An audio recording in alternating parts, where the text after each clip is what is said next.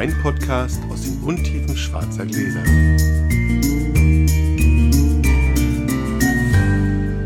Hallo Sascha. Wir Hallo, klären Felix. hier, wir trinken gerade Champagner beim Aufbauen. Wir haben meine Frau aus ihrem Homeoffice vertrieben. Das ist eine, aka unser Wohnzimmer. Wir haben es echt laut gemacht, sodass wir dann wirklich, dass wir anfangen können und sich schnell geht. Hat geklappt. In ihren letzten Korken hinein haben wir den Champagnerkorken knallen lassen.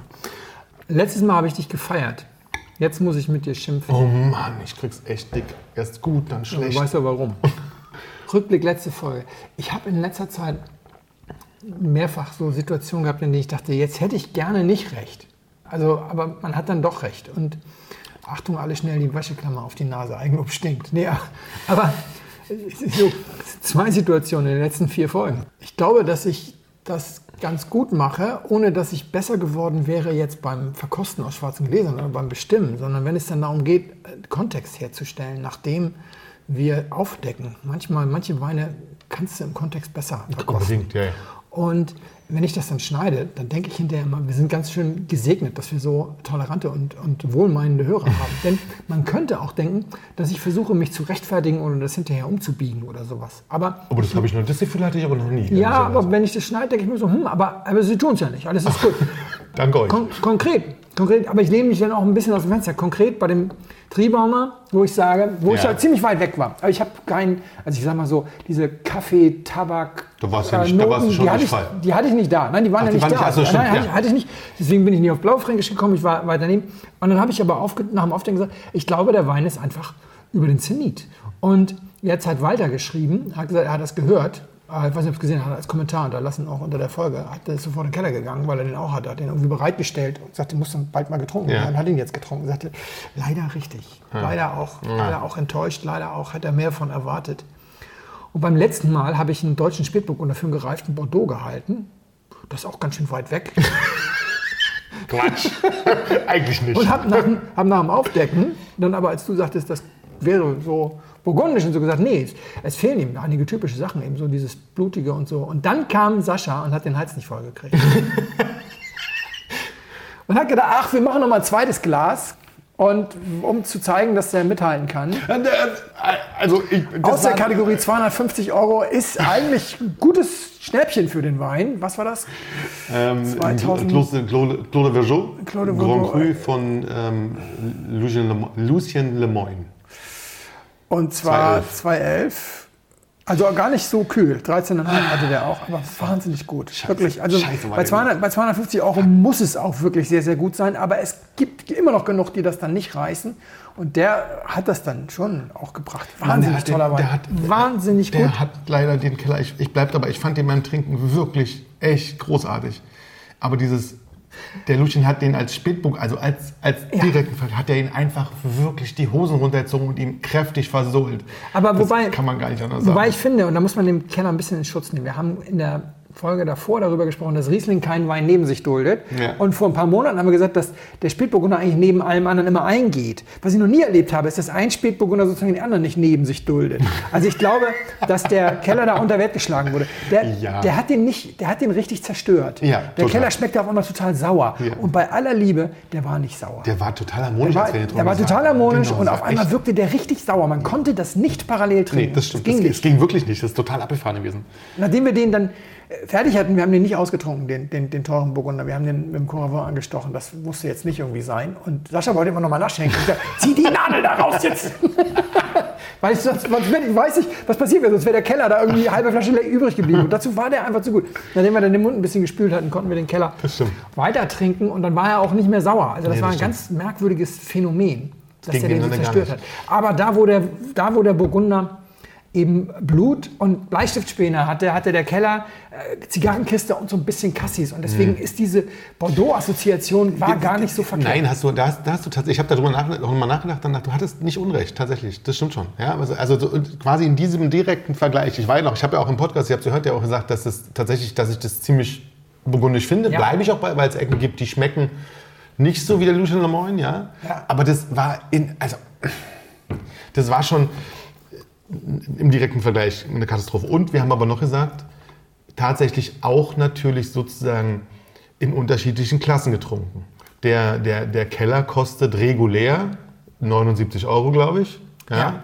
und der Grand Cru kostet regulär 160, 170 in Ja. den frischen Jahrgängen. Irgendwie sowas in dem Dreh liegt, das wäre ungefähr.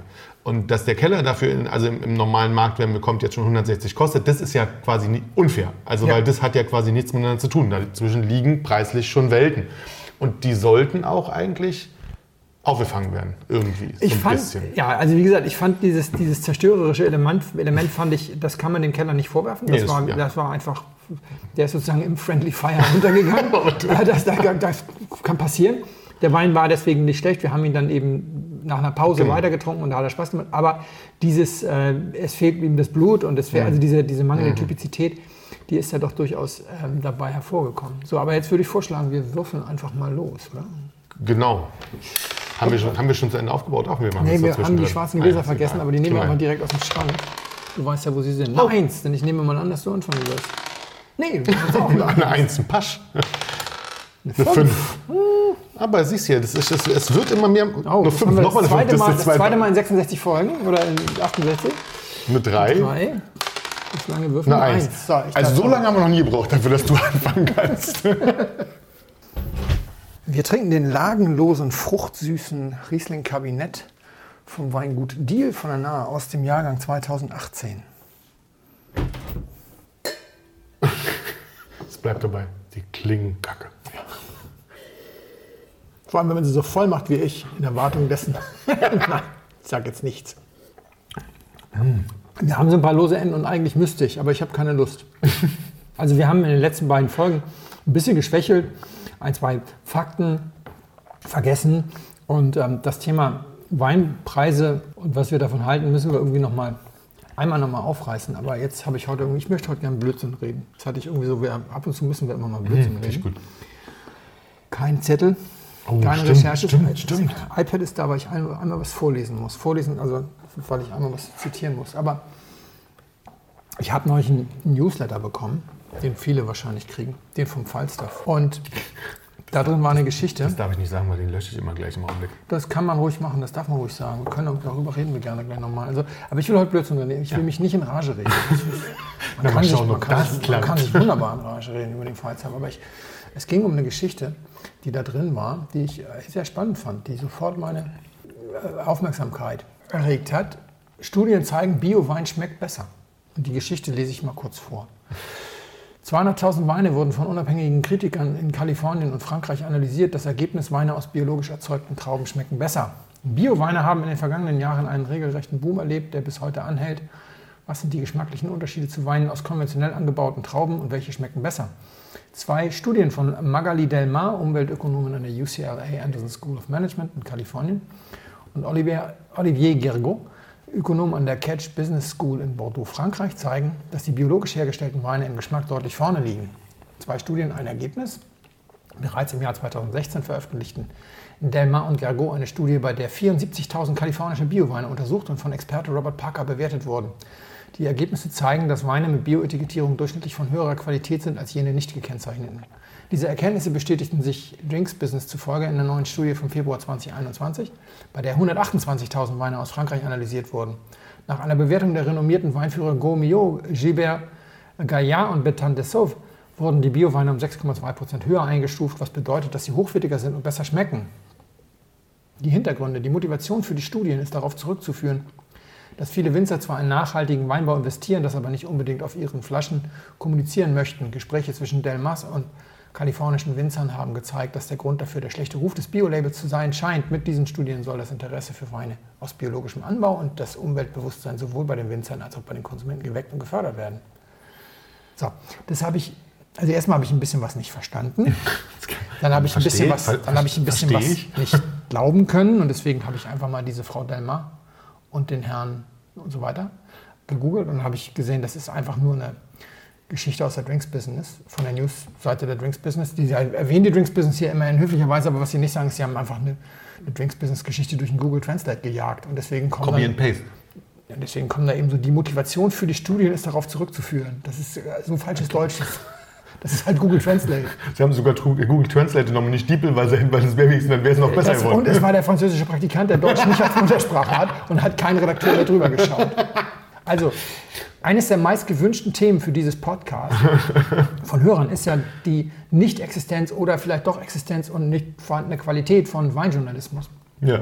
Ich kann nur sagen, jede Zielgruppe, jede Fachgruppe, jede Branche hat die Medien, die sie sich verdient.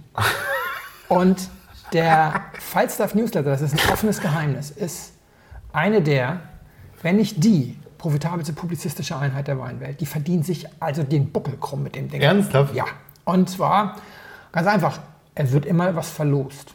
Ah. Alle machen das auf. Der Rest könnte Katzen-Content sein. Scheißegal, ja. DeepL oder Google Translate oder französische Praktikant reden Blödsinn, ist wurscht. Hauptsache es gibt was zu verlosen. Und liebe Leute, wenn ihr das dann immer aufmacht und abonniert, bitteschön. Also dann, dann ist das halt das Erfolgreichste, dann machen das alle so. Also die Motivation, da jetzt guten Content zu machen, ist wahrscheinlich nicht so groß, wenn man es auch mit dem Rotz hinkriegt. Ne? Aber ich wollte ja heute Dich nicht in Rage nicht irgendwie in Rage. Also natürlich schön. ist da eine gewisse, eine gewisse grüne Neidheit ist natürlich schon dabei, wenn wir hier teilweise echt für Ackern. ackern und recherchieren und irgendwie guten, guten Content produzieren und die Leute sagen, ah, ich habe mein ganzes Budget im Falstaff-Newsletter untergebracht. Kann leider nicht beim Podcast werben. Oder noch schlimmer sagen, ah, nee, Podcast, das ist ja, das ist ja, das sind ja, das sind ja, das ist ja nur die Heimwerker. So nach dem Motto, wir sind ja jetzt ganz modern, wir machen jetzt. E-Mail-Marketing. Das war auch ein Altersheim, Ja, weil die. Jungen alle wollen immer nur über Insta mit uns kommunizieren. Wie viele E-Mails kriegen wir? Na, doch, ein paar E-Mails kriegen wir noch. Aber gut, mal ganz kurz, wo- wo- woran hat es dann eigentlich bei mir jetzt ge gehapert? Äh, 74, Robert Parker hat 74.000 kalifornische Bioweine verkostet. Also, äh, Robert Parker, ich erzähle jetzt mal ein offenes Geheimnis, Ist ja schon lange weg. ist 2019 endgültig in Ruhestand gegangen, hat aber schon 2009 wesentlich aufgehört, aus gesundheitlichen Gründen. Ja. Dann könnte man nach Fotos von Robert Parker suchen. Da werdet ihr nur sehr wenige finden. Er hat sich nicht mehr fotografieren lassen. Und wer ihn fotografieren durfte, ich kenne jemanden, der ihn fotografieren durfte, musste er vorher ein dickes Papierwerk unterschreiben, dass man die Krücke nicht sieht. Und dass man nicht sieht, dass der Mann schon seit vielen Jahren gesundheitlich schwer angeschlagen war. Der hat keine 74.000 Bioweine verkostet. Nächste Frage ist, gibt es 74.000 verschiedene Bioweine in Kalifornien? Also ich weiß nicht, ich, weiß, ich, ich wollte ja nicht recherchieren. Ja. Ich schätze mal, die haben vielleicht 200.000 Hektar da, aber die haben ja keine Lagen und die haben auch nicht Kabi. Also es ist ja nicht wie bei uns. Das da hast du so eine Lage, ist, ja. sechs Rebsorten, Ja. äh, vier Prädikatsstufen und hast du 26 Weine irgendwie auf zwei Hektar gemacht, sondern die machen ein Wein 40 Hektar. Also 74.000 Bioweine aus Kalifornien. Hm, hm, vielleicht nicht. 200.000 französische Bioweine in der zweiten Studie oder was das war. Also ich habe jetzt extra nicht recherchiert, Ja, ja. ich will heute Blödsinn reden. Nee, no fucking way. Äh. Um mal Blödsinn zu reden. Also habe ich natürlich, ich habe mal einmal gegoogelt. Ich habe dann die beiden gegoogelt und eben festgestellt, das ist eine komplette Übersetzung aus dem Drinks-Business und die Headline sagt schon, Study of 200.000 wine scores shows organic wine tastes better. Sie haben 200.000 Noten untersucht. Ja, da jeder Wein ja, was weiß ich was, sieben, acht, neun Noten haben kann, sind wir jetzt schon sehr viel näher Könnte, dran. könnte schon näher Könnte kommen. schon eher hinkommen. The pair looked at the scores of 74,000 wines, rated by Robert Parker, wine enthusiast and wine spectator, wine spectator finding that critics scored eco-labeled organic California wines 4.1% higher than conventional wines. Und dann geht es noch ein bisschen weiter. Dann geht es auch nochmal um Biodynamik, dass es auch noch so kommt und so weiter.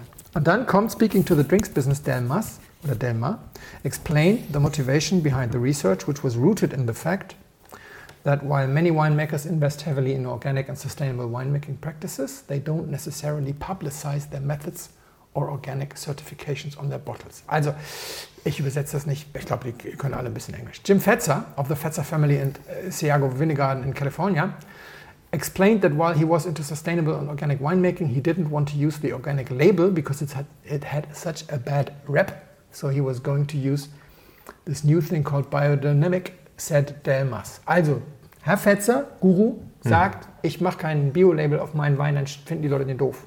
Das ist etwas, was in Deutschland ganz anders bewertet werden würde wahrscheinlich. Das stimmt. glaube ich, sieht man in Deutschland nicht so eng.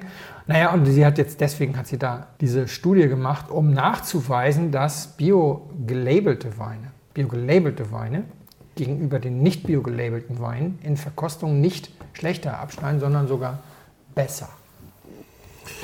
Was aber nicht heißt, dass unter den nicht gelabelten nicht auch Bio-Weine wären, die eben ohne Label veröffentlicht sind. Das hat sie alles nicht untersucht. Ja, ist schon ein bisschen dünn alles. Jetzt geht's los. Jetzt reden wir Blödsinn. Die Sache hat mich deswegen so interessiert. Wir haben ja vor einem Jahr oder so eine, zwei Folgen über Bio gemacht. Ich habe erzählt, Ja. dass ich eine Geschichte für die Wienung geschrieben habe, dass ich viel recherchiert habe und dass es eine Sache gibt, die wirklich äh, in wirklich Tausenden, wenn nicht sogar zigtausenden Studien untersucht wurde, nämlich die Frage, ob ökologisch erzeugte Lebensmittel besser schmecken als nicht ökologisch erzeugte Lebensmittel. Oder sagen wir mal, Produkte, Lebensmittel sind ja auch verarbeitete Produkte, also Rohprodukte. Ja. Und die Antwort ist wirklich flächendeckend. Man schmeckt keinen Unterschied. Flächendeckend. Und deswegen habe ich das sehr spannend gefunden, weil wenn das der erste Beweis wäre, das wäre wirklich von internationalem Renommee. Aber wenn man eben ihr zuhört, dann sieht das alles schon wieder anders aus. Es ist immer die Frage, Korrelation und Kausalität auseinanderhalten zu können. Ja, das ist das, was uns gerade in der Corona-Krise unheimlich äh, beschäftigt. Zwei Dinge, äh, dass wir feststellen, dass selbst ausgebildete Mediziner unglaubliche Schwächen im Lesen von Statistiken haben. Darüber mhm. beschweren sich gerade viele, nicht nur Medien, die Medien können ja selber keine Statistiken lesen, sondern auch viele, äh, die Statistiken lesen können. Mhm.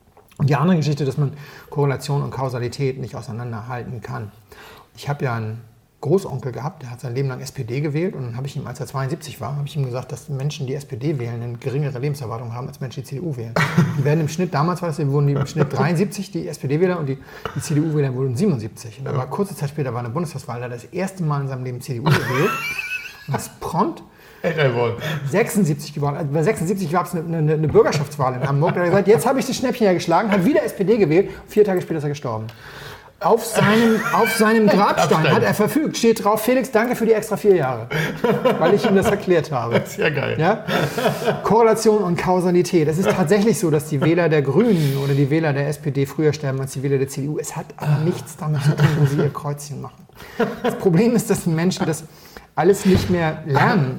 Ich würde jetzt gerne... Ich komme gleich wieder runter, ich freue mich noch kurz ein bisschen, das ist schön. Ich würde jetzt gerne einen alten weißen Mann geben, der sagt, ja, früher war das alles besser. Das stimmt aber nicht. Ach. Weil das fing schon, die Leute, die diesen Fehler machen, sind ja häufig auch genauso alt wie ich. Das fing schon in meiner Zeit an. Ich weiß gar nicht, wann es anfing. Es war schon in meiner Zeit so, sagen wir mal so.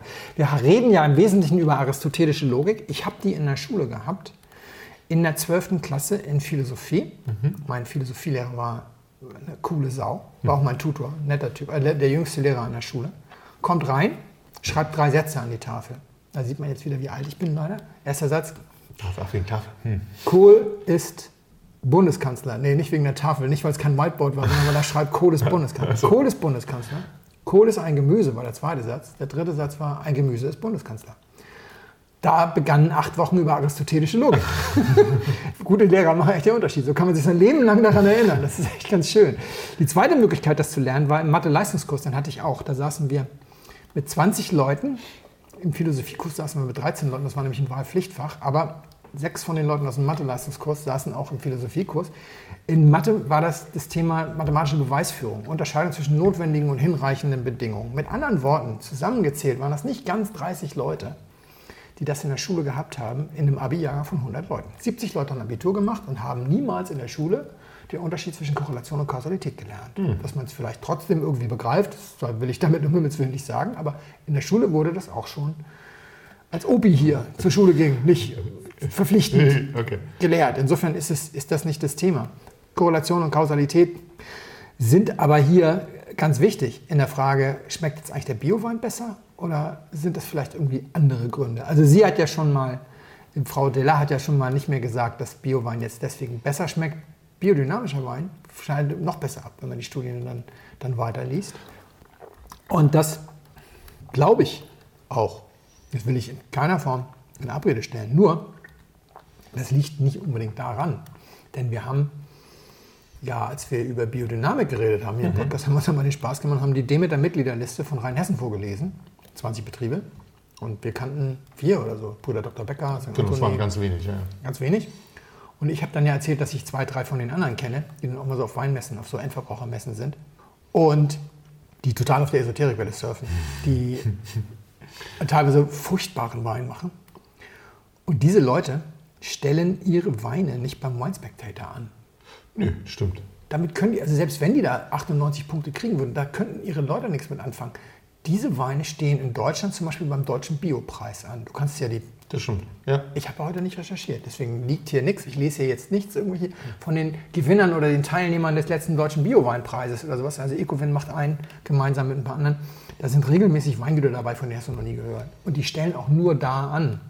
Also das ist das eine, dass du sagen kannst, kann ich nicht beweisen, aber das ist nur mal so ein möglicher Erklärversuch. Und hier geht es ja auch so ein bisschen um, gesunder Menschenverstand ist ja in der Corona-Zeit so ein bisschen vergiftet als Argument, ja. Und das, was sich vielleicht jeder vorstellen kann, der sich mit Wein beschäftigt, können wir uns darauf einigen? Ja, ja, das ist so. Also, die, also diese Bio-Welt hat tatsächlich ist so ein bisschen zweigeteilt. Die, es gibt, wir haben ja VDP-Biobetriebe etc. Die stellen bei Wine Spectator und Co. an.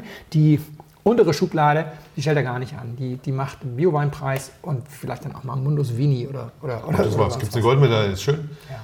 Und das ist aber eine lahme Ausrede, wenn es nur das wäre. Das ist es nicht. Die zweite Geschichte ist, dass die Umstellung auf Bio in der Regel Teil eines Plans ist. Und dieser Plan steht unter der Überschrift, ich will besseren Wein machen. Und mehr Geld verdienen, ja. Das sind Leute, die sind, die haben eine Mission. Das denke ich die auch. sind Ja. in einer Mission unterwegs, die da lautet, ich will es besser machen als Papa. Ja. Das sind ganz häufig die, die nächste Generation übernimmt, stellt auf Bio um, schafft bestimmte Geräte ab, bestimmte Geräte an und so weiter und so weiter und kommt entsprechend auch mit mehr Wissen von den Unis, besser ausgebildet und, und, und. Und deswegen werden die Weine da besser. Und die, die sagen, wir haben das schon immer so gemacht, stellen nicht auf Bio um, werden nicht unbedingt besser. Dann ganz viele von den ganz großen, wunderbar bewerteten Weingütern haben irgendwann mal angefangen auf Bier umzustellen, schon vor langer Zeit, und werden natürlich immer noch wahnsinnig hoch bewertet, weil sie schon immer einen wahnsinnig guten Wein machen. Und sind dann natürlich auch in diesem Ranking ganz oben mit dabei und stellen auch Es, sehr gute Bio-Weine. Was, worüber wir auch gesprochen haben in der Folge damals, wenn du auf Bio umstellst, verlierst du Ertrag. Ja. In jeder landwirtschaftlichen Disziplin, weil du auf Kunstdünger verzichtest. Und im Wein landest du in einem Ertragskorridor, der für die besten Winzer sowieso nur angestrebt wird. Mehr wollen die gar nicht. Ja. Mit anderen Worten, die besten Winzer verlieren am wenigsten bei der Umstellung auf Bio und deswegen können sie sich auch am ehesten leisten und, und, und. Ja, wir müssen das nicht alles wiederholen. Ich bin ja ein Hört großer Bio-Fan. Folge, guckt nach, wir wissen es gerade nicht Genau, mehr. zwei Folgen haben wir gemacht. Genau. Und ich will ja auch gar nicht Bio-bashen, ich will nur sagen, das ist natürlich Korrelation und Kausalität. Okay. Ich finde auch, wir sollten das feiern. Wir sollten unsere Hörer auffordern, mit uns Unsinn zu reden. Wir sollten ein Crowdfunding machen. Ja? Oh, jetzt bin ich gespannt. Und da stellen wir drei Studenten ein und machen statistische Auswertung von Weinbewertungen. Wir müssen wir natürlich, die haben wahrscheinlich eine Software geschrieben und haben dann so Daten überspielen lassen, sich von Wine Spectator und Co. Aber das kriegen wir auch hin, wenn wir genug Kohle zusammenkriegen. Es gibt so ein paar Thesen, die ich dir garantiert mit Software und drei studentischen Hilfskräften bewiesen bekomme. Die erste ist sozusagen der Appetizer, liebe Leute, damit ihr wisst, dass euer Geld nicht verschwendet ist, wenn ihr uns das Geld gebt. Die Chance für einen trockenen deutschen Riesling 100 Punkte bei einem renommierten Bewerter zu kriegen, sinken auf null, wenn du ihn in eine grüne Flasche füllst. So. Ist geil. Eat- Ist eat geil. this. Ist geil. Das ist ziemlich geil. Können wir sofort nachmachen. Weil gibt eine Tradition in Deutschland, die Pfalz füllt in braun, den Mosel füllt in grün. Rheinhessen und Co. hat eigentlich auch immer mehr braun gemacht. Ja. Rheingau ist ein Sonderding, weil die haben dann die Rheingau-Flöte, dieses komisch gekringelte Ding dafür das erste Gewächs erfunden. Das haben die mal in so einem Blau gemacht, so ein Blau-Grün. Ja, ja. Und das gibt es auch in Grün. Also Rheingau ist ein bisschen indifferent. Aber die ganze Kiste wurde dann nochmal heftig gebiased, als die GG-Flasche kam mit einem Traubenadler drauf, die es nur in braun gab. Okay, stimmt. Fertig aus. Das grüne Flasche, also war klar, in die grüne Flasche kommt bei trocken, leider nur das mittelmäßige. Und jetzt weiß ich, jetzt kommen die ersten Hörer und sagen, na, da redet er jetzt aber Blödsinn. 100 Punkte, Markus Molitor, Mosel ohne Ende. Ja, und Markus Molitor ist der Einzige, der sich schon vor 20 Jahren dissen lassen durfte, weil er konsequent in braune Flaschen füllt. Tja, Leute, Ja, stimmt. eigentlich brauchen wir die Studis dafür nicht. Ich wollte nur sagen, was für Doch, geile. Schlagzeilen, was Ja. man produzieren kann. Wir könnten auch sexistisch werden. Aber in die richtige Richtung. Ich finde ja, wir werden mit diesen Scores, da müssen wir dann aber international arbeiten. Da brauchen wir die, die Bewertung für ganz Europa. Da reicht Deutschland nicht, weil Deutschland ist da so, ein- da, Deutschland wird so ein bisschen eng mit der Datenbasis, sagen wir mal so. Mittelmäßige männliche Kellermeister zeugen mittelmäßige männliche Kellermeister. Entschuldigung. Pass auf. Glaubst du? Ich werde es dir erklären. Ich werde es dir erklären. Die besten, und bekanntesten, die besten und bekanntesten Weingüter der Welt, insbesondere fast alle großen Chateaux in Bordeaux, Ja. gehören nicht mehr Familien, sondern Industriekonzernen. Sehr viel, ne? Oder, also zwar vielleicht Fam- Familien, aber das sind dann ne, äh, die, die Adidas-Besitzer und die, die, was weiß ich, die haben alle immer. irgendwie so ein kleines Chateau oder auch mehrere. Der Typ, der, der Latour hat, der dem gehört ja auch Grelier und so. Also Ja. das komplette Programm. Grelier ist natürlich äh, nicht Bordeaux, sondern, sondern Rhône. Aber, und die Familien, die wir kennen, wie die Rothschilds, sind jetzt auch keine Winzer. also Baron Erik wäre wahrscheinlich, nicht? der Baron Erik wäre wahrscheinlich, würde gequält lächeln und sagen, ah, Mensch, wann waren Sie das letzte Mal auf Trecker? äh, ist nicht so unbedingt der Fall. Also es gibt nicht ganz so viele da, die, und deswegen haben die alle angestellte Kellermeister. Das ist wohl wahr.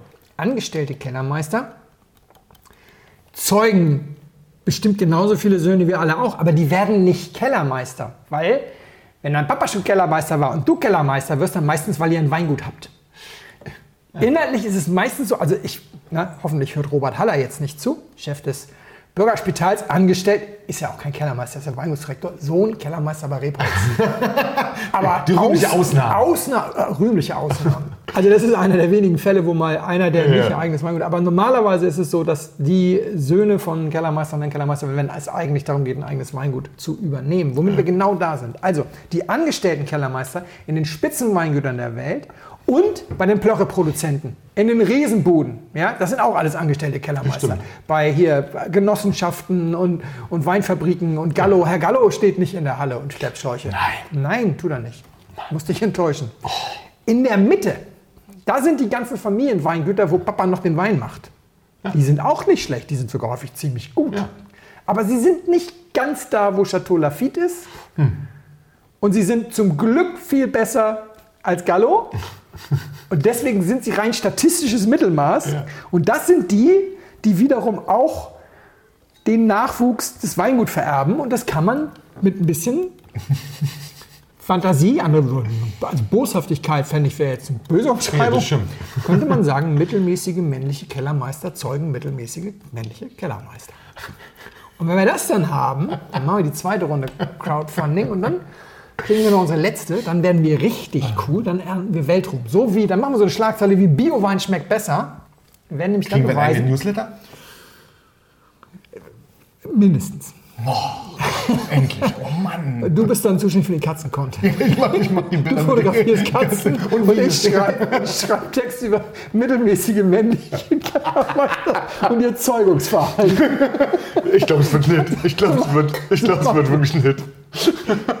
Oh, aber darf ich kurz anmerken? Zwischendurch machen wir noch das Buch mit den 1000 besten Weinen. Das passt einfach mit in die Riege rein, das können wir schon mitmachen. Unbedingt. Ach, Nur, dass geil. wir als einzige in der Kapiteleinteilung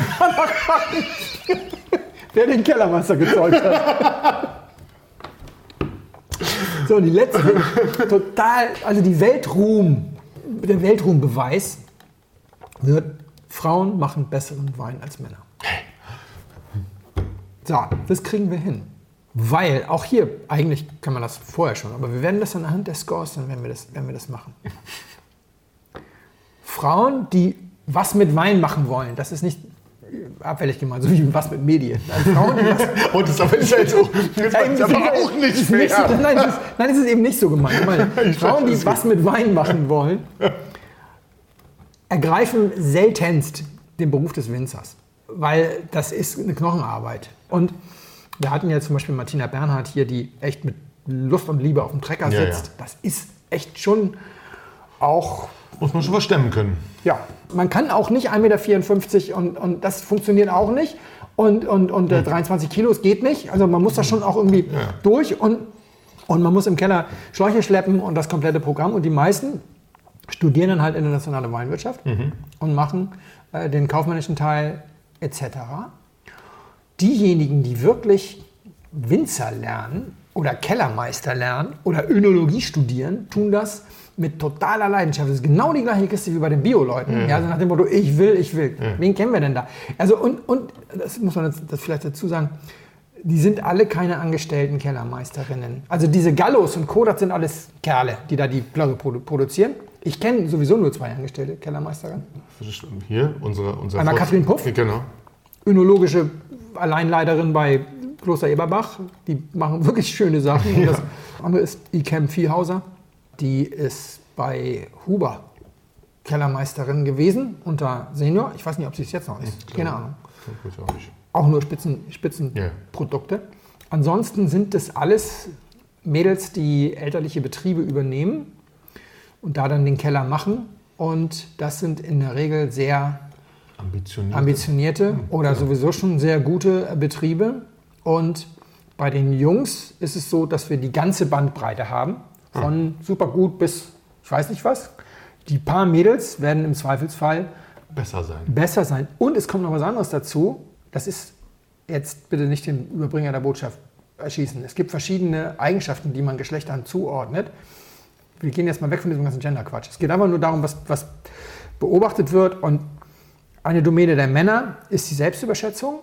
Und eine Domäne der Frauen ist es, ihr Licht unter den Scheffel zu stellen. Das ist ja kein Phishing for Compliments Anbieter, bla bla bla. Es ist einfach so. Die weibliche Denke sagt, oh, kann ich das? Die männliche Denke ist, ich kann das.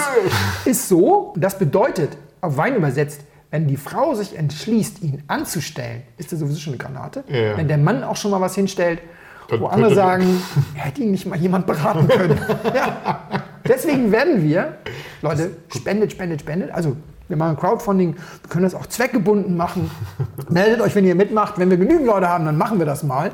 Beweisen wir einfach mal, Frauen machen den besseren Wein und mittelmäßige männliche Kellermeister zeugen mittelmäßige männliche Kellermeister. Oh Mann, Tschüss. So. wie geil.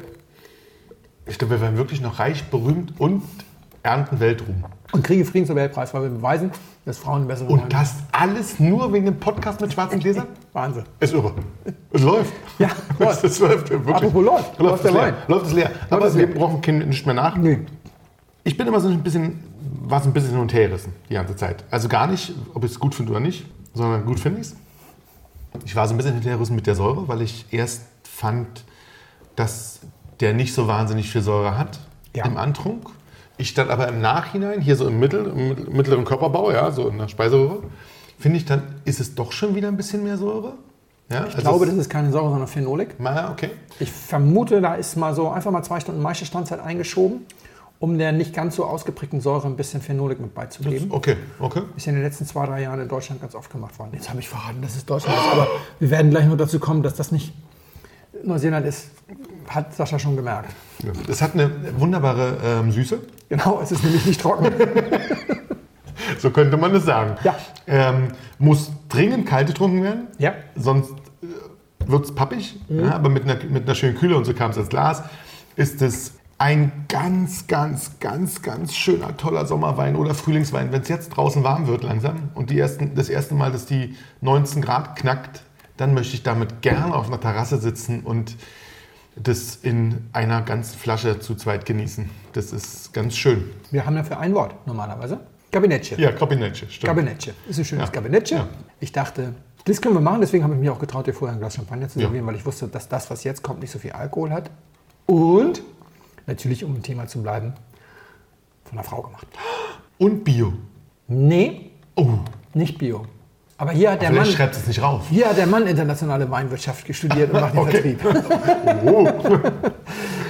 Und ich habe ihn auch noch von einer Frau geschenkt bekommen, von einer besonderen. Jetzt bin den habe ich gespannt. den habe ich von Anja geschenkt bekommen Ah. neulich. Ich habe Anja hat neulich ein Symposium gehabt mit ähm, so ein Online-Symposium und die waren ein bisschen anspruchsvoller, was so die Technik angeht. Und dann habe ich ihr so ein bisschen Technik geliehen.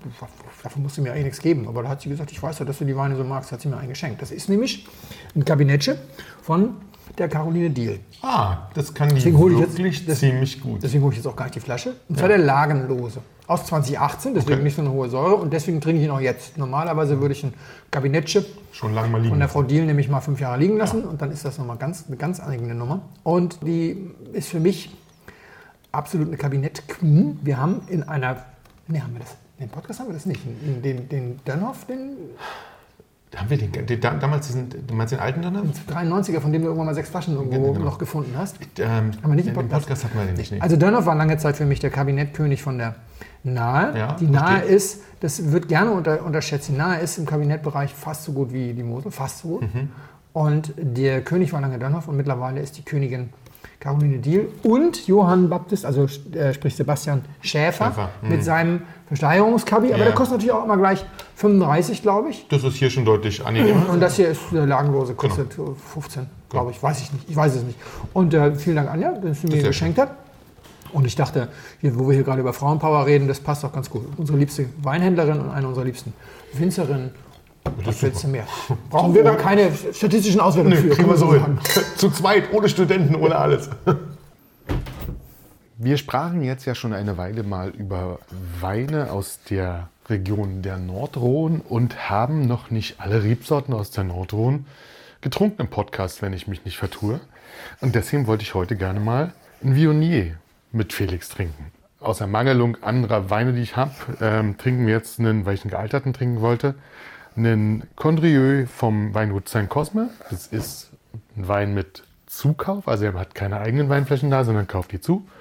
Und wir trinken den Condrieu von 2003.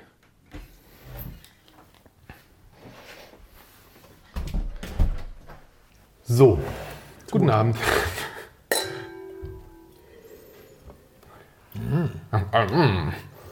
Das riecht grün. Das riecht extrem grün. Ich habe zwei Sachen. Eine ganz kurze und dann haben wir noch was, was, was euch hoffentlich alle erfreuen wird. Von dem wir hoffen, dass es euch alle erfreut. Ich habe ja letzte Woche, waren wir ja so ein bisschen picky mit den ganzen Weinpreisen und also mit, mit den Auktionieren und sowas alles.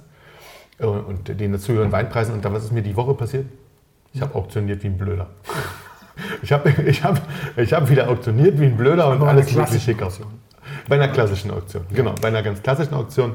Und habe mich auch wieder mal hinreißen lassen, Sachen zu kaufen, die alt sind. Was, was ja grundsätzlich nicht schlimm ist. Ja?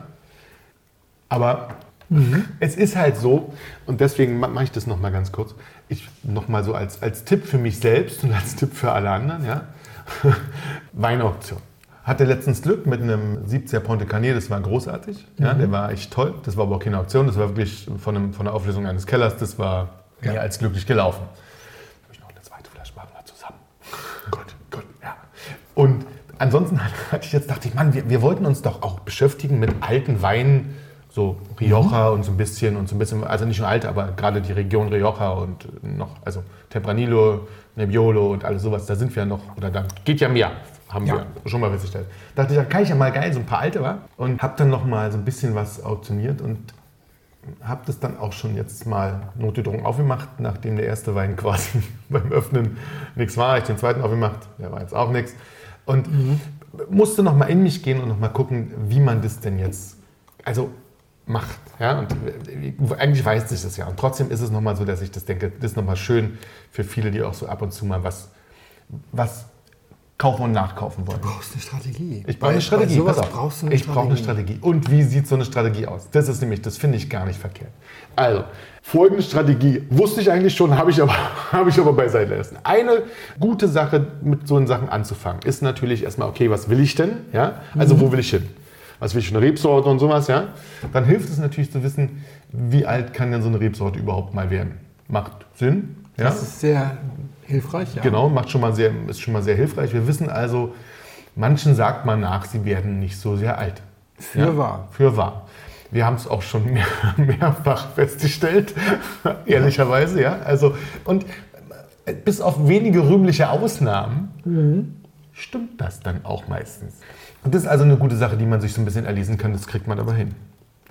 Dann ist es natürlich wichtig zu wissen, was für ein Weingut. Kennt man den Namen nicht? Ist also da ist, finde ich, da habe ich eine schöne, da, ein, da gibt es tatsächlich ein schönes Buch, was ich immer wieder empfehlen kann, ist der, der große Johnson, der tatsächlich da sehr schön funktioniert, weil der wirklich großartig die ganzen Weingüter einteilt, eine kurz, ganz minimale Beschreibung hat und diese lustige Einteilung zwischen einem oder bis fünf Da- Sternen oder sowas. Darf ich da einmal ganz kurz einhaken? Eigentlich, wenn du das wirklich für diejenigen, die jetzt ein bisschen Geld haben und einen Keller, der vollgemacht werden will und die nicht jetzt warten wollen, die nicht sagen, ich kaufe jetzt lauter junges Gemüse und dann kann ich in 20 Jahren mal Ja, wir Keller, nicht, genau. sondern die jetzt genau diese Strategie suchen. Man kriegt die Dinge antiquarisch. Nichts ist wertvoller als ein kleiner Johnson Ende der 90er. Ja. Weil Ponte Canet war ja 30 Jahre, nein, 30 ist übertrieben, war ja abgetaucht. Ja, komplett. Also du hast eine 70, weiß ich gar nicht, ob danach noch was Gescheites kam. Nö, das, das war auch mehr bis, Glück fünf- mit bis 70, das war- 95 jetzt genau. 95 hat 95 Parker-Punkte. Damals waren Parker-Punkte schon noch bisschen Okay, Auto. genau. Und dann war auch wieder lange nichts. Ja, ja. Und dann ging es erst in den Nullerjahren wieder los. Also von 70 bis 0, 30 Jahre. Und deswegen ist es ganz schön, bevor man jetzt wie wild Ponte aus den 80ern kommt, selbst aus guten Genau. Jahren, weil da hat man dann letzten Endes Ja, Gemüsebrühe. Genau, zweiter Teil, komme ich gleich noch. Weil, so, also das ist nicht schlimm. Das, aber das macht, klar, der, der, der kleine Johnson macht auch wahnsinnig Sinn. Ich Also den- gebrauchte, aus den genau. 80ern, 90ern jeweils so. Und dann mal gucken, wen er da mit fünf Sternen oder der hat ja auch nur Sternewertung für die, Das, für die das gute. gleiche gilt übrigens für den großen Johnson auch, weil der ist ja auch nicht in, in jedem Jahr gleich, Ja. sondern wird ja auch aufgefüllt und manchmal fällt ja auch hinten was raus. Und gerade aus den älteren Jahrgängen sind natürlich auch, wenn man mal Burgund, noch alte Winzer dabei, bei denen es die Flächen heute gar nicht mehr gibt. Also die inzwischen aufgekauft wurden von, was weiß ich, Rousseau oder was weiß wem auch immer. Ja? Und da findet man dann auf einmal, wenn man, da guckt man bei so Auktionen durch und findet irgendwas aus einer ein Chambertin aus, ja, wo man weiß, die Lage ist jetzt nicht wahnsinnig groß, aber den Namen hat man, noch nie gehört.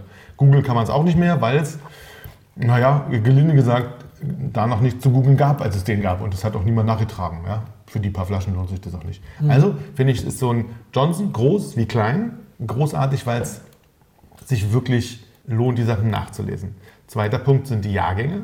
Da wirklich, da ist der kleine Johnson eine gute Variante. Der kleine Johnson hat aber sozusagen immer nur den, den bestimmte gute Jahrgänge mit drin und auch nicht. Also dann müsste man wirklich, hast du recht, ja, die Quarisch nehmen, weil dann hat man immer noch mal die, die haben immer so sieben, acht Jahrgänge nach hinten raus oder zehn. Oder?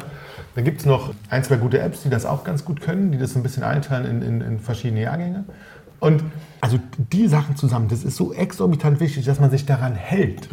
Weil, weil, das ist ja lustig, Geld zu versenken. Nee, es ist eigentlich nicht lustig, Geld zu versenken an Sachen, von denen du eigentlich wüsstest, wenn du es nachgeguckt hast, die sind mittelmäßig oder schlecht. Ja? Ja. Und man kann das ja einfach so wunderschön umgehen. Ich glaube ja, das machen die Leute, die man bezahlt fürs Weineinkaufen, wenn man sagt, man möchte seinen Weinkeller gerne voll machen, für die von euch, die sehr reich sind und sich dann Leute einstellen.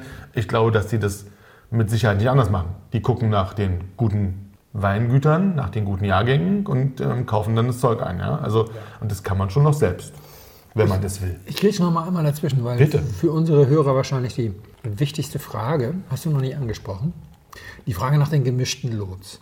Wenn, Hm. du, wenn du Weinauktionen machst, bei den einschlägigen, also Koppe und Partner, Munich Wine Company, Genau.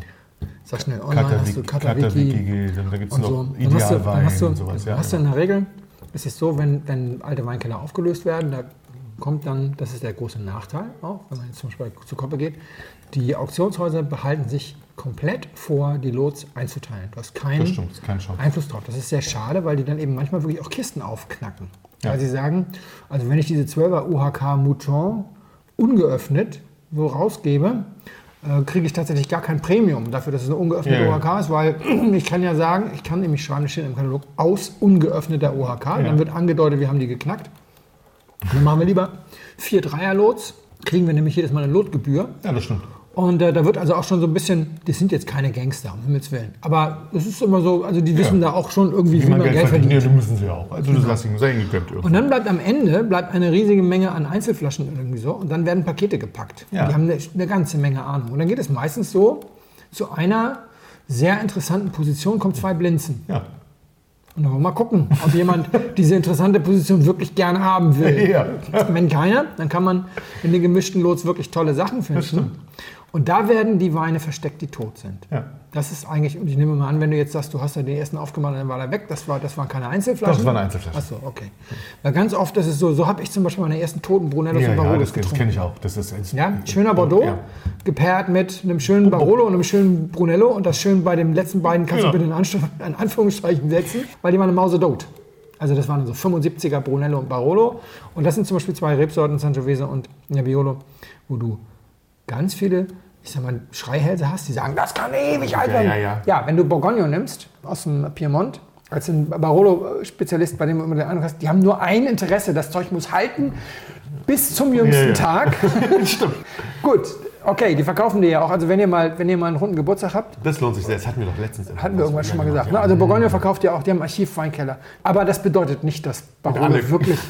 Wir haben auch über Eberbach gesprochen. Eine, die haben einen 21er Spätburgunder, der ist garantiert noch nicht nur trinkbar, der ist garantiert Ja, ja. wunderbar. Kein einziger anderer deutscher Genau. 21er Spätburgunder steht Ja. noch. Die wussten, wie es geht. Überhaupt Pinot, Chardonnay. Also du hast halt immer, du hast, genau, du hast immer so, so Top-Betriebe, die es dann können. Ja. Und der ganze Rest kann es nicht. Und der ganze Rest kann es nicht. Und das ist wirklich, also, oder man muss wirklich sowas Glück haben, dass man sagt, okay, man hat genau die Lage und den ehemaligen guten Winter, den es heute nicht mehr gibt. Also das muss man dann natürlich recherchieren. Also man muss das dann schon recherchieren und nicht blind kaufen. Mir passiert das, obwohl ich das weiß. Immer wieder, du es immer wieder mal, dass ich dann wirklich in so ein, in so ein desaströsen haben wollen.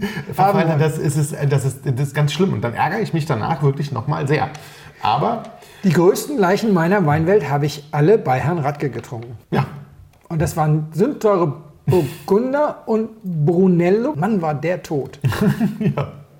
Dass der überhaupt noch aus der Flasche geflossen ist, dass, dass er nicht gekrüppelt ist. aber wir haben viel gelernt. Wir haben Spaß gehabt. Ja, ich, hoffe, ich hoffe, so teuer waren sie denn nicht. Aber nee, das geht ja immer. Aber das ist ja das Gute bei diesen Sachen. Also entweder sie haben einen exorbitant guten Namen, dann werden sie sehr teuer. Ja. Wenn sie das nicht haben, sind sie meistens sehr günstig. oder okay, sagen wir es mal so. Also dann ist sozusagen, finde ich immer dann der Lerneffekt immer noch, äh, also okay, bei- beim Wegschütten braucht man nicht viel Lerneffekt, das, das, ist, das kann man auch so. Aber ähm, da ist immer noch, das kann man noch gut gegenrechnen. Also man braucht eine Strategie. Man Ja. muss sich ganz klar auf jeden Fall sagen, bis zu dem Preis gehe ich, sonst lasse ich es. Das hatte ich, gestern, gestern hat sich das gelohnt. Gestern habe ich, gestern habe ich eine Kiste Mosone gekauft. Den Merlot, den wir hatten, den wir Ja. sehr gefeiert haben. Das hat sich gelohnt. Der kostet, das war, das war, da muss man auch mal ein bisschen dranbleiben. Der kostet hier, die Flasche 2017 kostet 48 Euro. Ohne Versand. Und gestern eine OHK gekauft. Mit Gebühren für, und so weiter. Mhm. für ähm, unter 40 Euro die Flasche. Also ist jetzt ein 10er, ein 12er irgendwie günst- günstiger ist als das, was es da war. Und das ist so, wo du sagst, okay, das kann man super machen. Wollte ich eh gern wieder haben, weil der mich so, so fasziniert hat. Man muss dann halt wissen, was man kauft und wie man es kauft. Und dann muss man sich, also recht, einfach mal einen Preis setzen. Weil das ist tatsächlich was, was mich, was mich oft wirklich erstaunt, wie hoch dann manchmal Preise gehen, weil ich, ich habe mir dann einen Preis gesetzt für irgendwas. Und dann denkst du, ich habe doch geguckt vorhin, wo du die kaufst. Das ist was, was wir letztes Mal schon hatten. Ja. Oder was du auch gesagt hast. Also manche Preise sind halt Fantasiepreise. Ja.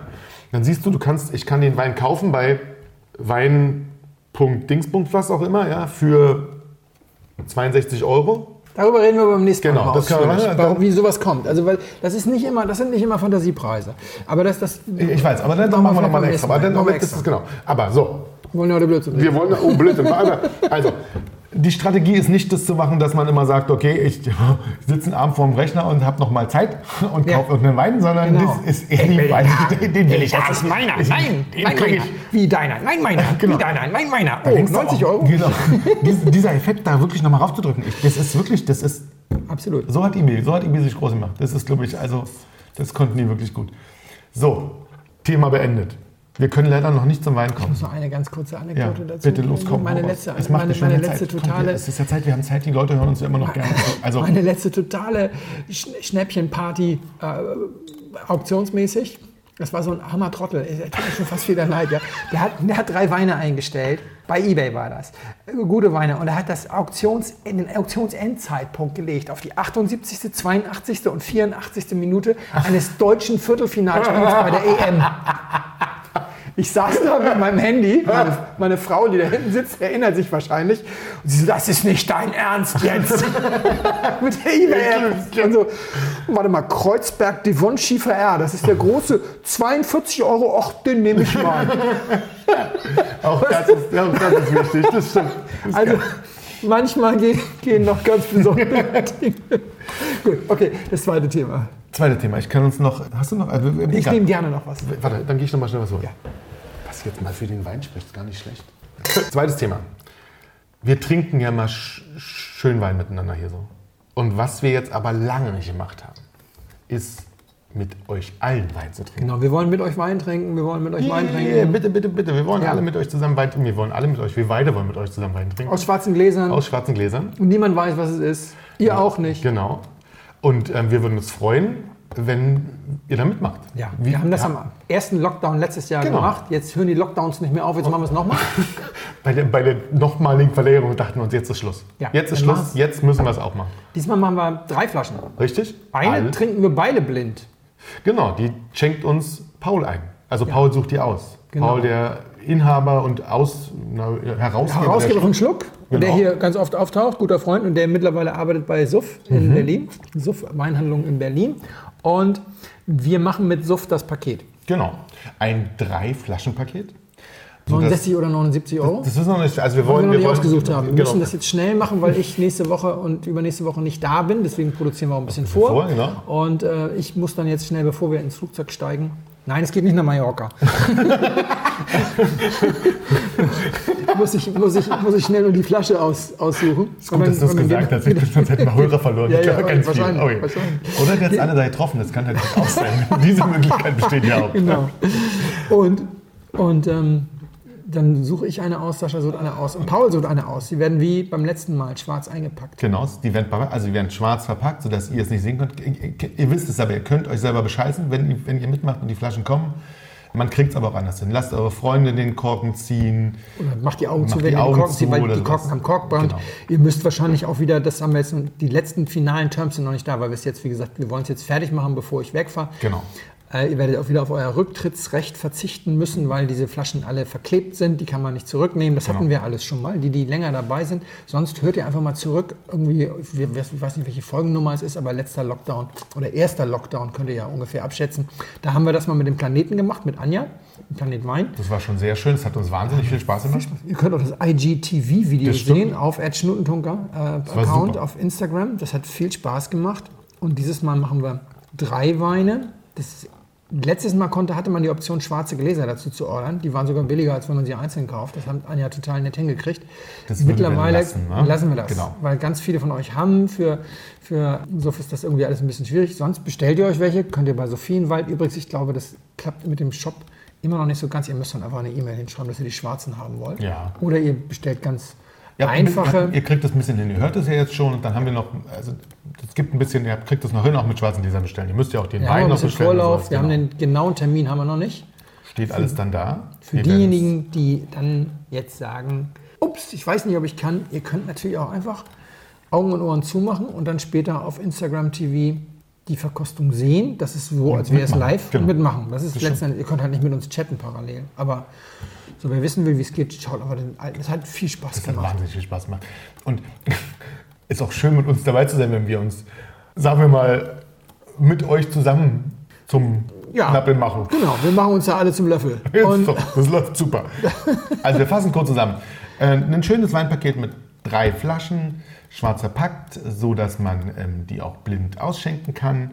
Zwischen 69 und 79 Euro, inklusive Versand, allem drum und dran. die Verkostung wird irgendwann im Mai sein. Genau, und wir werden die dann schön natürlich über Insta Live machen Genau. und hoffen, dass ihr Lust habt mitzumachen und dass ihr Spaß daran habt, mit uns diese Dinger zu verkosten. Genau, nachdem wir letztes Mal, beim ersten Mal, das alles zur Stützung des Handels gemacht haben und sich dann herausgestellt hat und es auch mit dem Händler gemacht haben, der keinen Online-Shop hat, dass die Online-Händler gerade die super Krisengewinner sind, sind wir dieses Mal so frei, dass wir einen kleinen Obolus vom Händler für jedes verkaufte Paket bekommen. Die Transparenz gönnen wir uns. Das stimmt. sozusagen, wir verdienen dieses Mal auch mal 2,30 Euro, wenn ihr also euer, euer Lieblingspodcast unterstützen wollt. Haut rein. Haut rein, könnt ihr damit auch machen. Ja, so, jetzt, nachdem wir das jetzt, einen kleinen Werbeblock für uns selbst, Genau. machen wir einen kleinen Werbeblock für diesen Wein.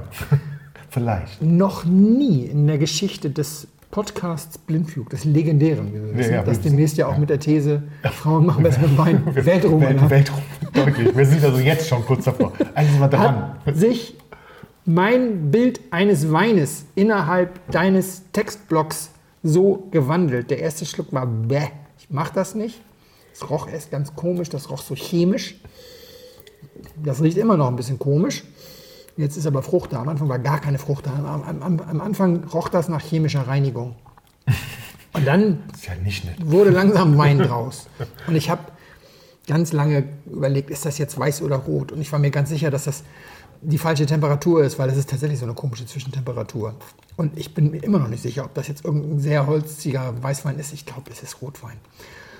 Und ist es kein Rotwein, dann ist es ein sehr holziger Weißwein. Sehr holziger Weißwein. Und Aber, das nicht, aber die Temperatur soll schon so sein. Also das ist also, gut, sie soll so sein, aber es ist diese, das ist diese Mhm. No-Go-Area. Ja, ja, ja, wir haben ja mal gesagt, es wir, da ist, kann jetzt es nicht ist wirklich- ganz, das ist ganz, genau. ein Wein bei 14 Grad einzuschenken mit viel Holz ist einfach. Aber ich glaube, ich, ich habe mich jetzt gerade nicht bei mir. Jeder, nee, nee, jeder nee, hat nee. genau mitbekommen, worum es hier geht. Ja, ja, ein, ich habe ja selber, es ist entweder rot oder total zugeholzt, was? Und er ist bei 14 Grad eingeschenkt. Gut, also trotzdem habe ich im Laufe der Zeit äh, dann diesen Wein lieben gelernt. Hm. Ich, lieb, ich liebte ihn als Rotwein, ich liebe ihn jetzt auch als Weißwein. er hat enorm viel Gerbstoff, Ja.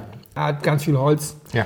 er hat eine ganz schöne Frucht, er hat ausreichend mal, cremige Textur, um diesen Gerbstoff auch wieder einzufangen. Er braucht diesen Gerbstoff auch, weil er nicht so wahnsinnig viel Säure hat. Es ist ein Brecher von Wein. Also wie gesagt, geht besser als Rotwein durch. Und Was jetzt nicht schlimm ist. Also ich glaube, da, da ist der Wein auch nicht böse drüber.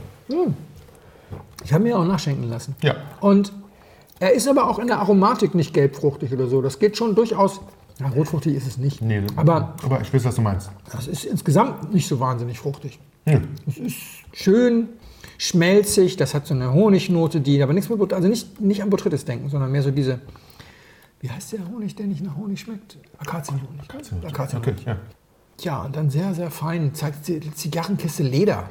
Also so wirklich ganz viele Rotweinaromen oder Aromen sind das, also du weißt, was ich meine. Das ist halt sehr, total. Also, sehr spannend. Dann, aber er baut Spannung auf. Es kommt nicht nur über die Textur, sondern er hat eine große Tiefe. Er hat auch viel Alkohol.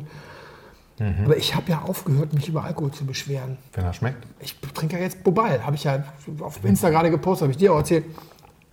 Ich habe jetzt schon meinen zweiten Bobal getrunken. Ich versuche gerade, mich so ein bisschen weiterzubilden. Und äh, Bobal, die hitzeresistenteste Rebsorte, die wir in Europa haben, die macht 15 Prozent und singt immer noch Halleluja. Das ist ja ganz total egal.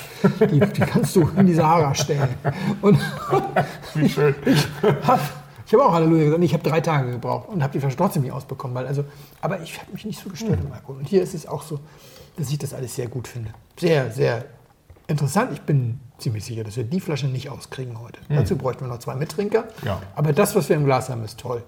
Was kann das sein? Ja, äh, pff, was kann, Also es ist, es ist schwer. äh, das wird irgendwo herkommen, wo es Nordpolarkreis, ganz klar. das wird irgendwo ziemlich nah an, an, der, an der Wärme. Äh, Ist das überhaupt Europa? Also, es ist so völlig Ja, außerhalb, mein, ja, es ist so völlig außerhalb meines Beuteschemas, dass ich tatsächlich. Äh, Übrigens, nur 13,5 Alkohol. ist nicht dein Ernst. Doch. Das schmeckt nach so viel Sonne. Ich, voll, voll. Ist eine, ist eine Rebsorte, bei der man sagt, Kontext zu vorhin im Text, die sollte man eigentlich, also wurde gesagt, es gibt natürlich inzwischen natürlich rühmlich auch, die sollte man in den ersten zwei Jahren nach Füllung trinken. Und kommt aus einer Region, von der wir gesagt haben, da müssen wir auch mehr von trinken mal, die wir letzten Mal, die ich die letzten Male immer schon so behandelt habe. Dann wird es klarer, weil es ist irgendwie was aus Frankreich und es ist was aus der nördlichen Rhone in Weiß. Wow. Dann ist es ein Ja, dann muss es ja ähm, Musan, äh, Rusan Masan sein. Nee. Ähm, Viognier. oh, Viognier. Reinsortig Viognier. Ist rein. Ach so, gut, okay. Reinsortig Viognier geht da auch. Ja, okay. Das ist ein Condrieu. Condrieu, ja. Schön. Ähm, Das schmeckt sowas in, von. in Ermangelung, äh, warte mal, in Ermangelung sozusagen der, ähm, der Möglichkeit, die ich hatte, musste ich was nehmen bei einem Weingut, was ich sonst für seine Roten an der anderen Ecke sehr feier. Das sind Zukauftrauben, für die er aber auch sozusagen, weil er da keinen eigenen Berg hat, aber für, für, für die wird er auch sehr gelohnt. Also die Weine, die er da macht aus dem Zukauf, auch das ist sozusagen, wird, wird sehr gut besprochen, ja? obwohl es sozusagen nur Zukauf ist, in Anführungszeichen, was halt, was, was halt, wie man sieht, nicht immer heißt, dass man Zukauf irgendwie schlecht machen muss. Das kann man auch, es gibt da ganz die ganze wenig- Champagne ist Zukauf. Ja, ja. Also, was- was soll das? Ja, ja. Also es gibt davon auch ganz wenig Flaschen, es gibt Mhm. immer nur ganz wenig. Und jetzt kommt es wie alt. Hm? Schätze mal, wie alt? Also, Naja, das ist jetzt, das hat so viel Holz. Also, das darf hoffentlich nicht so alt sein, weil dann wäre es jung ja untrinkbar gewesen. das war es, glaube ich, auch. Ja? Ich bin mir sicher, Okay. dass es das war. Ich hätte jetzt normalerweise höchstens fünf Jahre, aber dann sagst du, es ist älter. Es ist zehn Jahre alt, oder? 2003. Boah. Okay, aber das ist dann diese Hitze im Glas. Die Ja, muss ja. da so, okay, gut, alles klar. Ich möchte jetzt, jetzt schon ansagen fürs nächste Mal, wir werden den jetzt kalt stellen. Ich Ja. möchte ihn mal kälter Ja, ja, trinken. total. Weil die 13,5, wie gesagt, wir haben ihn jetzt so bei 14 Grad oder sowas eingeschenkt und dann wird Alkohol natürlich immer alkoholisch. Bei nicht, sagen wir so, bei nicht sauren Weinen, bei, Säure, bei Weinen, die kaum Säure haben, wenn du die dann wärmer einschenkst und kein Zucker, wenn du die dann wärmer einschenkst, dann wird der Alkohol dominant und dann noch das Holz. Spannend. Ich finde, wie gesagt, ich finde es gut. Nicht hoch. Wie heißt er denn jetzt? Äh, Condrieu, St. Cosme. Gut. der einfache 2003. St. Cosme. Also es gibt nur diesen einen Condrieu, mehr macht er da nicht. da kann ich ja nochmal Werbung machen. St. Cosme, fantastisches Weingut. Macht auch einen Cotiron, der ist im fortgeschrittenen Paket der Webweinschule. Total. Ja, Und ich liebe dieses Weingut. Es gehört tatsächlich, ehrlicherweise, es ist jetzt, jetzt, gar nicht, es gehört zu meinen Lieblingsweingütern. Achso, ich dachte, du sagst, es gehört einer Frau. Nee, das ist. Aber die Kellermeisterin ist bestimmt eine Frau. Nee, Der ist ein Mann. Kellermeister. Nein, nein, Oh, alles schade. nicht. Ach, schade. Beim nächsten Mal. Kriegen wir hin. Sehr geehrte Damen und Herren, im Namen von Flugkapitän Felix Botmann und Co-Pilot Sascha Radke darf ich mich ganz herzlich bei Ihnen bedanken, dass Sie sich heute für Blindflug entschieden haben. Wir hoffen sehr, Sie hatten eine angenehme Zeit an Bord and wish you a safe onward journey und allzeit einen guten Wein im Glas.